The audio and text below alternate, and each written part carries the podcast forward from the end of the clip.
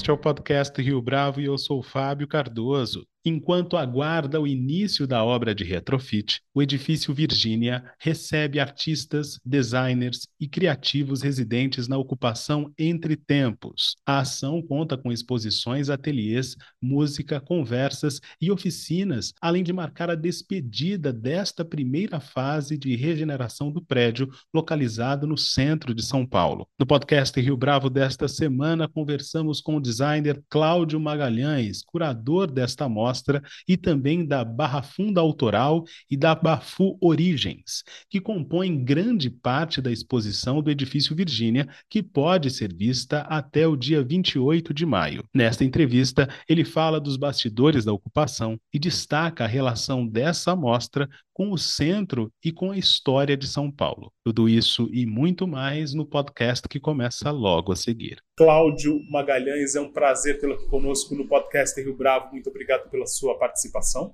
Eu que agradeço. Cláudio, para a gente começar a falar desta iniciativa, que também pode ser chamada de empreendimento e galeria de arte, eu queria que você me contasse, por conseguinte, falasse para os nossos ouvintes como é que você se encontrou com esse prédio? Qual era a sua relação com o centro antes de tudo isso acontecer? O que acontece? O pessoal da Soma Uma, uma das pessoas da Soma Uma, é, foi meu cliente num outro projeto. O Marcelo Falcão, ele era meu cliente no itinerante mercado. Ele me conheceu numa instalação que eu fiz, numa ocupação, na verdade, uma galeria de arte na Baró, lá na Barra Funda. Estava com o projeto ocupando o espaço. E aí ele entrou com um grupo que ele estava fazendo uma investigação de, de imóveis.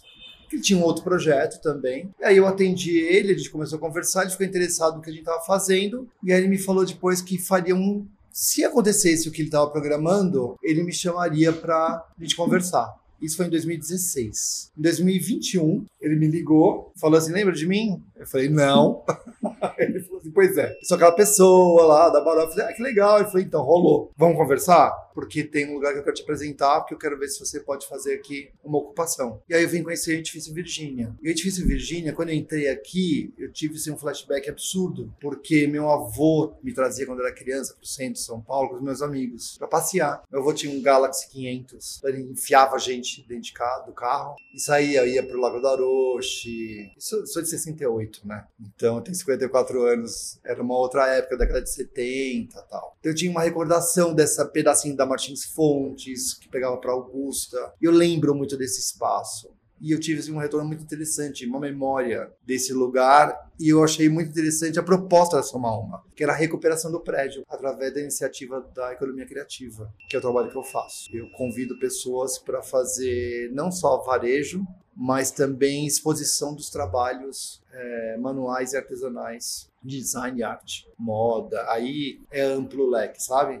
E aí fiz uma proposta de ocupação daqui do térreo para começar essa reocupação do prédio e eles acharam muito interessante. A gente começou isso em agosto de 21. É, a minha proposta para o prédio era mostrar o processo de reocupação, reocupação dele. Então, é, lá embaixo, quando a gente entrou, era escombro, né? Então eu pedi para manter todos os pichos nos vidros, derrubar o teto, porque antes era uma concessionária de moto e tinha era forrado de luminárias, aquele gesso, sabe? Aí eu queria derrubar tudo e ficou exposto todos os furos que tinha no teto. Achei muito interessante isso, porque mostrou esse processo de construção e reocupação e reuso do prédio de novo. Tiramos o piso, enfim, tudo que eu propus, eles fizeram eles acharam interessante, porque mostrava essa coisa de como que foi e o que, que a gente está pretendendo que seja. É gratificante para mim estar lá desde sempre, porque eu tive essa liberdade absoluta de fazer o que eu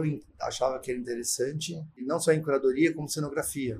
Como sou cenógrafo, eu gosto muito de mostrar da melhor forma possível o que eu estou trazendo, sabe? Para que ninguém seja menos ou mais, que todo mundo seja mostrado da melhor forma possível de maneira igual, sabe? E eu tive uma sorte absurda, assim. Eu sempre falo que eu tenho uma pessoa de sorte. Um mês antes de eu montar esse espaço, um amigo meu que tinha feito a cenografia da Melissa, da Oscar Freire, me falou que tudo ia ser descartado. Eu falei, nossa, como assim? Eu tinha acompanhado essa construção. E era lindo. A construção que eles tinham feito lá. Era um jardim imenso que recebia os produtos da Melissa e tal. E aí ele falou assim: se quiser, a gente pode trazer para você.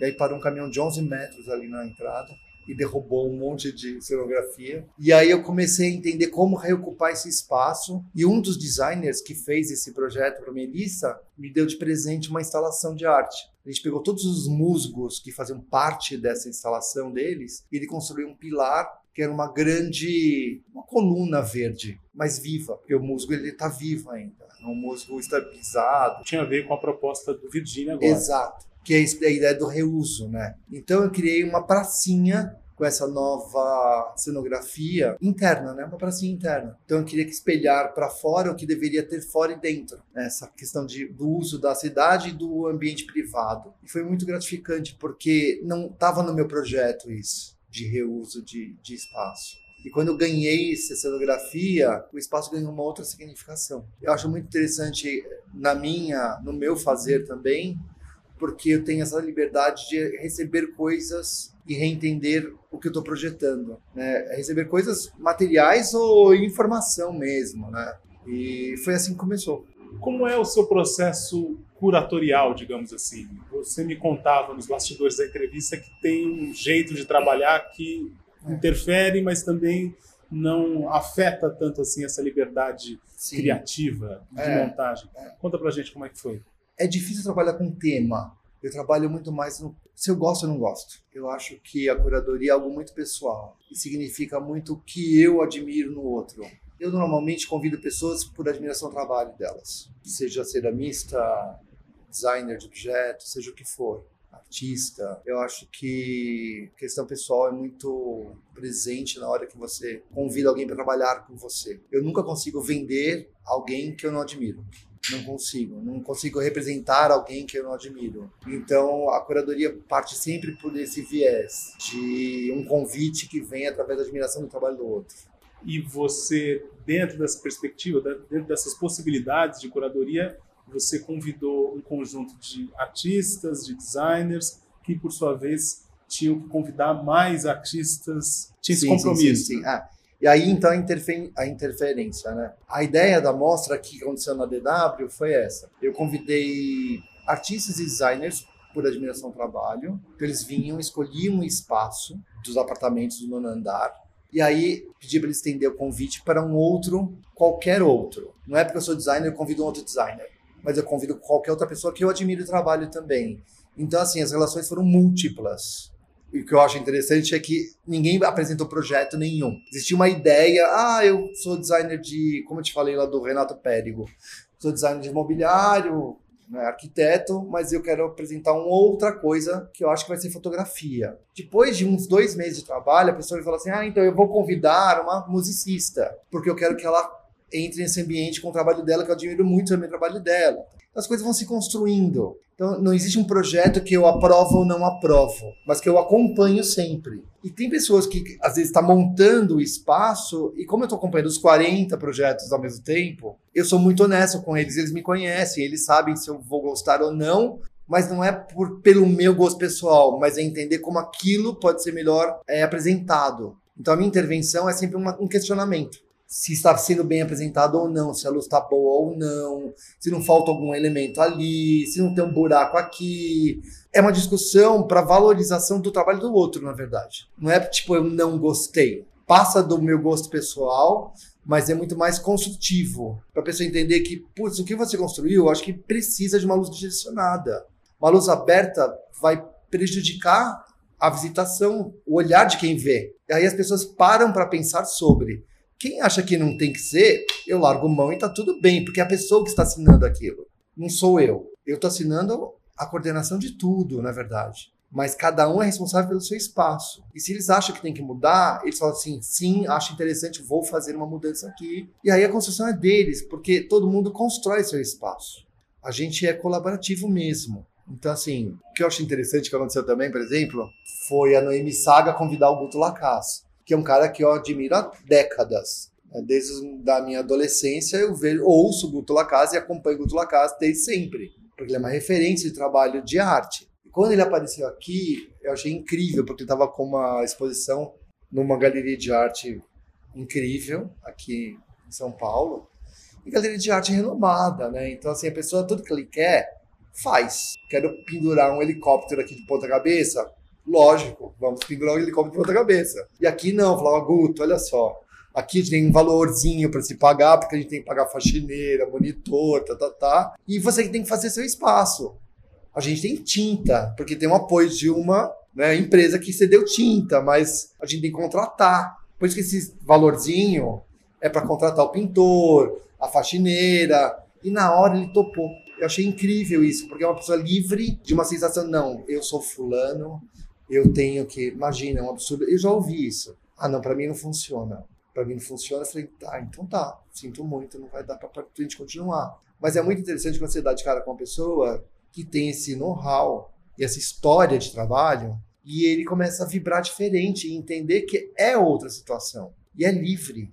Ninguém aqui tem que aprovar nada, ninguém aqui tem que julgar. E o trabalho dele foi muito interessante tê-lo aqui junto com a Noemi, porque foi muito divertido acompanhar a construção dele. Então, para mim, assim como curador, é muito mais interessante observar o trabalho do outro, entender como ele se relaciona com o espaço, com o próprio com a própria ocupação ou com o outro que ele está convivendo, do que criar regras e situações de pode ou não pode. Uma dessas intervenções, você me contou, tem a ver com o trabalho de um artista de periferia uhum. que fazia um determinado desenho em cima das suas construções artísticas e aí você fez um comentário específico para ele mudar, fazer uma alteração. Conta para a gente um pouco dessa mudança, dessa é, Então, esse daí veio na segunda fase, porque também teve isso, né? A gente montou esse espaço todo durante a DW, que foi março. A gente está agora em abril, né? Mês de abril. Foram duas semanas. A hora que acabou, o pessoal da Soma Uma falou para ele assim: olha, se você quiser continuar a ocupar o espaço, a gente fica mais dois meses aqui. Aí a gente tem o sétimo andar e o oitavo andar também, que estava sendo é, ocupados. Eu falei, vamos, consultei todo mundo, todo mundo topou, vamos embora, vamos continuar. E aí eu tive essa ideia de construir também aqui é, espaços para oficina, oficinas de um modo geral, e ateliês. E aí convidei alguns artistas, porque outros precisaram sair, porque tinham outras ocupações, outros projetos, tinha gente indo para Milão, e aí vagaram alguns espaços e possibilidade de chamar outras pessoas. Aí eu convidei alguns artistas, e um deles foi esse menino que é um artista de periferia tal, e que ele já queria participar da loja que eu tinha lá no térreo, quando eu entrei aqui no prédio. Só que tinha uma coisa no trabalho dele que não é que me incomodava, mas é que eu achava que acho que faltava faltava um mistério ali, sabe? Acho que ele entregava demais. Acho que quando você é muito literal em arte, você perde um valor, porque você deixa de ser múltiplo. Você deixa de ter de criar uma, uma leitura múltipla do que você faz. E aí eu pedi para ele tirar do rosto uma imagem que ele criava, criar um vazio.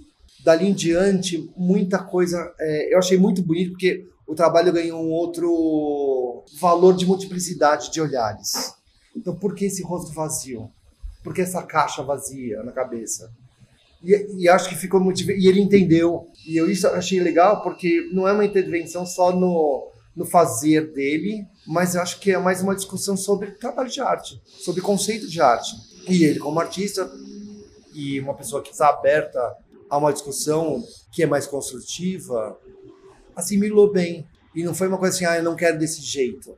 Foi mais uma ideia, tipo, veja, o que, que você acha disso? Eu acho que pode ser mais interessante para você. E aí ele começou a criar isso dessa forma. E falou, nossa, foi interessante, porque para mim também teve esse outro impacto porque quando você coloca uma imagem para um rosto, que seja, sei lá, uma feição, você já estagnou aquela imagem. Você não criou é, possibilidade de leitura. Uma das coisas que mais me chamou a atenção vindo aqui, sobretudo no nono andar, tem a ver com o fato de que os ambientes estão conectados, mas ao mesmo tempo eles são independentes. Fala dessa aparente contradição para o nosso ouvinte, Cláudio.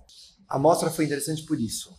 Como eu convidei 40 é, criativos, e esses 40 criativos convidaram outros 40 criativos, para ocupar cada um seu ambiente, os diálogos eram se resumiam aquele espaço. Cada diálogo era único em cada espaço. E o interessante disso é que todo lugar que você anda e você visita tem uma construção única.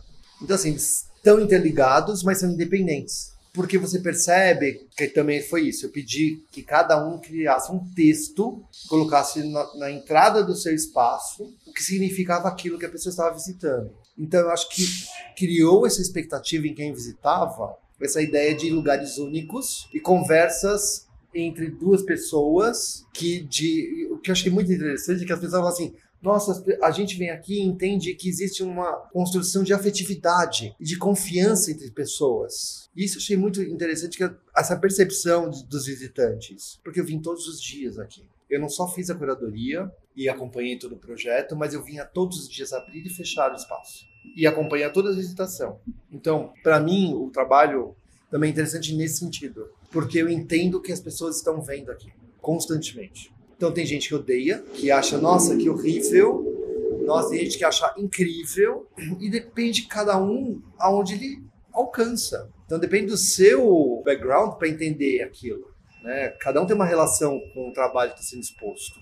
Cada visitante interpreta a sua forma. Mas as pessoas têm essa ideia de que tudo está interligado, só que é independente porque são trabalhos autorais também. Então, como são trabalhos autorais e não tem uma linha condutora visível, né? Não tem aquela coisa da mesma cor, a mesma linguagem, né? Eu acho que as pessoas entendem que essa disruptura, essa questão de que cada espaço é independente, por que, que é independente? Porque cada quem está aqui fazendo o quê? Quem está ali fazendo o quê? Então todos os espaços eram visitados de maneira igual, só que cada um com a sua resposta diferente como eu te falei, aquela, tem gente que estava em lugares que não suportava, porque tinha uma relação esquisita com aquilo, que sei lá qual era que a pessoa sentia que não dava conta. E a gente passava horas no mesmo lugar. Então, depende muito de quem vinha e da relação que estabelecia com o que estava sendo apresentado. Você falou já de afetividade, você começou a entrevista contando um pouco dessa conexão com o centro. Você acredita que existe uma metáfora aqui dessa exposição com a relação dos paulistanos com o centro de São Paulo, uma vez que há uma tensão no ar bastante grande nesse momento? Eu acho que São Paulo tem aquela coisa, é uma cidade horrível, mas eu amo. Eu sou paulistano, sou do Barra Funda. Eu, às vezes, tenho amor e ódio por essa cidade, por essa diversidade absurda de contrastes que a gente vive, dessa coisa irregular e desleal, desse sistema nojento que a gente vive, do dinheiro, que se você tem, você é, se você não tem, você não existe.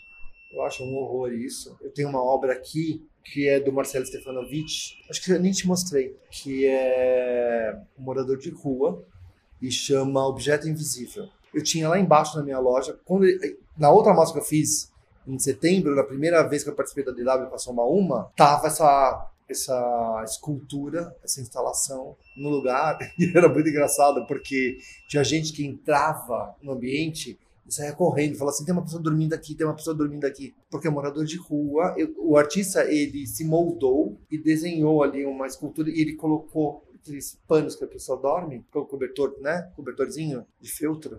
Fez exatamente igual. É um morador de rua. Você olha, é um morador de rua. E as pessoas tinham uma relação muito absurda, que tinha gente que estava na loja, que estava na porta da minha loja, no momento, as pessoas entravam e falavam assim, nossa, que bom que você está recebendo uma pessoa aqui. Eu falo assim, isso é uma escultura.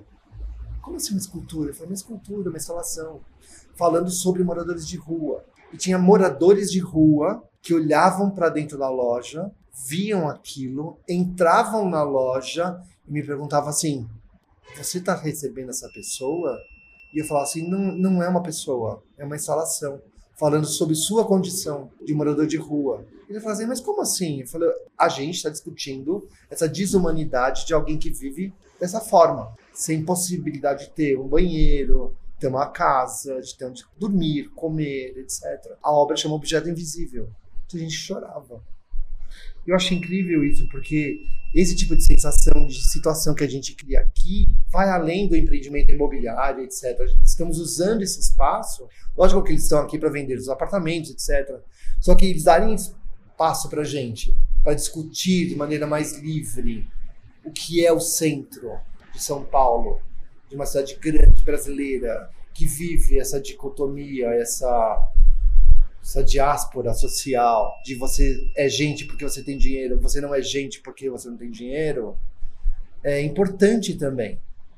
Porque aqui a gente tenta sensibilizar as pessoas para essas questões primordiais e do dia a dia. Tinha gente que estava na loja e via essa escultura do Marcelo e falava assim: Mas eu acho um absurdo você fazer isso. Você está se apropriando. Eu falei: Me apropriando de quê? É uma realidade. Estou discutindo a nossa realidade. É cabal. Tinha gente que se ofendia, achava horrível você fazer isso. Você vende mobiliário. Eu falo assim: sim, eu vendo brioches quando tem pessoas que passam fome. Eu sei disso. Mas as pessoas que fazem os brioches também precisam trabalhar. E precisam também sobreviver, e precisam mostrar o que elas fazem. Então, assim, a gente vive esse mundo paralelo. Só que a gente tem que tentar entrar num acordo. Tentar fazer com que a coisa seja mais a, harmônica possível. É óbvio que é difícil. E é isso que a gente tenta fazer sempre aqui. Nesses espaços que a gente tenta estar tá compartilhando. É trazer essas realidades diferentes. Eu tenho pessoas aqui que... O menino que é de periferia e que às vezes nem sabe precificar o quadro e vem com valores às vezes absurdamente altos ou absurdamente baixos e que a gente mostra qual é o valor de mercado que é possível ser adquirido por outra pessoa. Então, assim, não é só apresentação de trabalho, mas é uma recolocação da pessoa no, no mercado de maneira real, para que ele sobreviva, ganhe, venda, fique bem, seja feliz e continue fazendo, do que ficar explorando situações e ganhando dinheiro as coisas dos outros, sabe? Meu trabalho aqui é isso, é trazer realidades diferentes para que eles convivam e consigam se admirar também. Muita gente olha para o trabalho desse menino de periferia e ama. E fica, quem é essa pessoa? Essa pessoa é nova no mercado, não, não existe no mercado ainda. Meu trabalho é esse, é trazer pessoas para o mercado. De novo, a curadoria serve para isso. É algo pessoal. Você tem que olhar para aquilo e falar, bom, é interessante e merece estar por aqui. Merece, como se eu fosse... Mas digo, sabe? Eu consigo colocar no mercado, então eu tento fazer isso. Minha proposta é mais ou menos essa. O que essa iniciativa, Cláudio, diz em relação à lógica da economia criativa? Qual é o ponto de contato que você acredita que é o essencial? Eu acho que é interessante na São Uma entender que estes espaços que estavam em desuso têm história, têm significado de outras gerações. Por exemplo, quando a gente fez a primeira amostra, em setembro do ano passado, muitos moradores do prédio vieram visitar. Moradores antigos, que entravam nos apartamentos e começavam a chorar.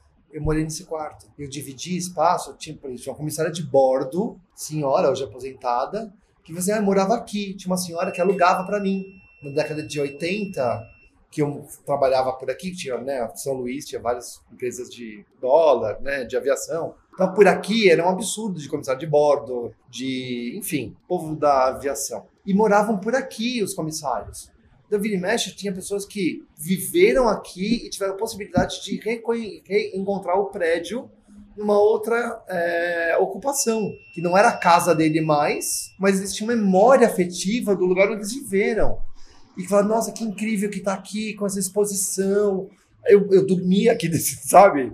E hoje tem, sei lá, uma instalação X. E aí era legal essa re, esse reencontro das pessoas com o espaço que eles ocuparam na vida deles. Então a Soma Uma, quando propõe essa reu, esse reuso do espaço, me convida para fazer a curadoria de uma ocupação artística, eu acho que abre esse leque de vivências e de possibilidades de, de encontros, né? Então, por exemplo, tinha gente que veio, que era morador nessa daqui agora, que reencontrou outros moradores e que relembrou histórias. Então, assim, dá é uma diversidade gigante de possibilidades. Não dá para mensurar. Eu acho que é muito maior do que a gente projeta. Quem quiser ver a exposição ainda em cartaz, tem até quando, Cláudio?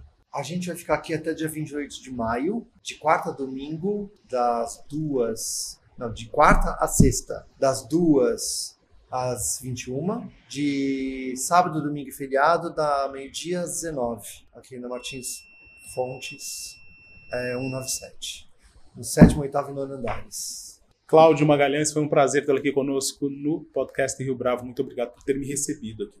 Bom, o prazer foi o meu de poder falar um pouco do nosso trabalho e agradeço muito vocês estarem cobrindo para a gente. E esta foi mais uma edição do podcast Rio Bravo. Ouça, comente e compartilhe. Gostou da experiência? Nós da Rio Bravo estamos aqui para lhe oferecer o conteúdo mais adequado para a sua melhor tomada de decisão. E no site www.riobravo.com.br você conhece mais a respeito da nossa história. No Twitter, o nosso perfil é @podcastriobravo.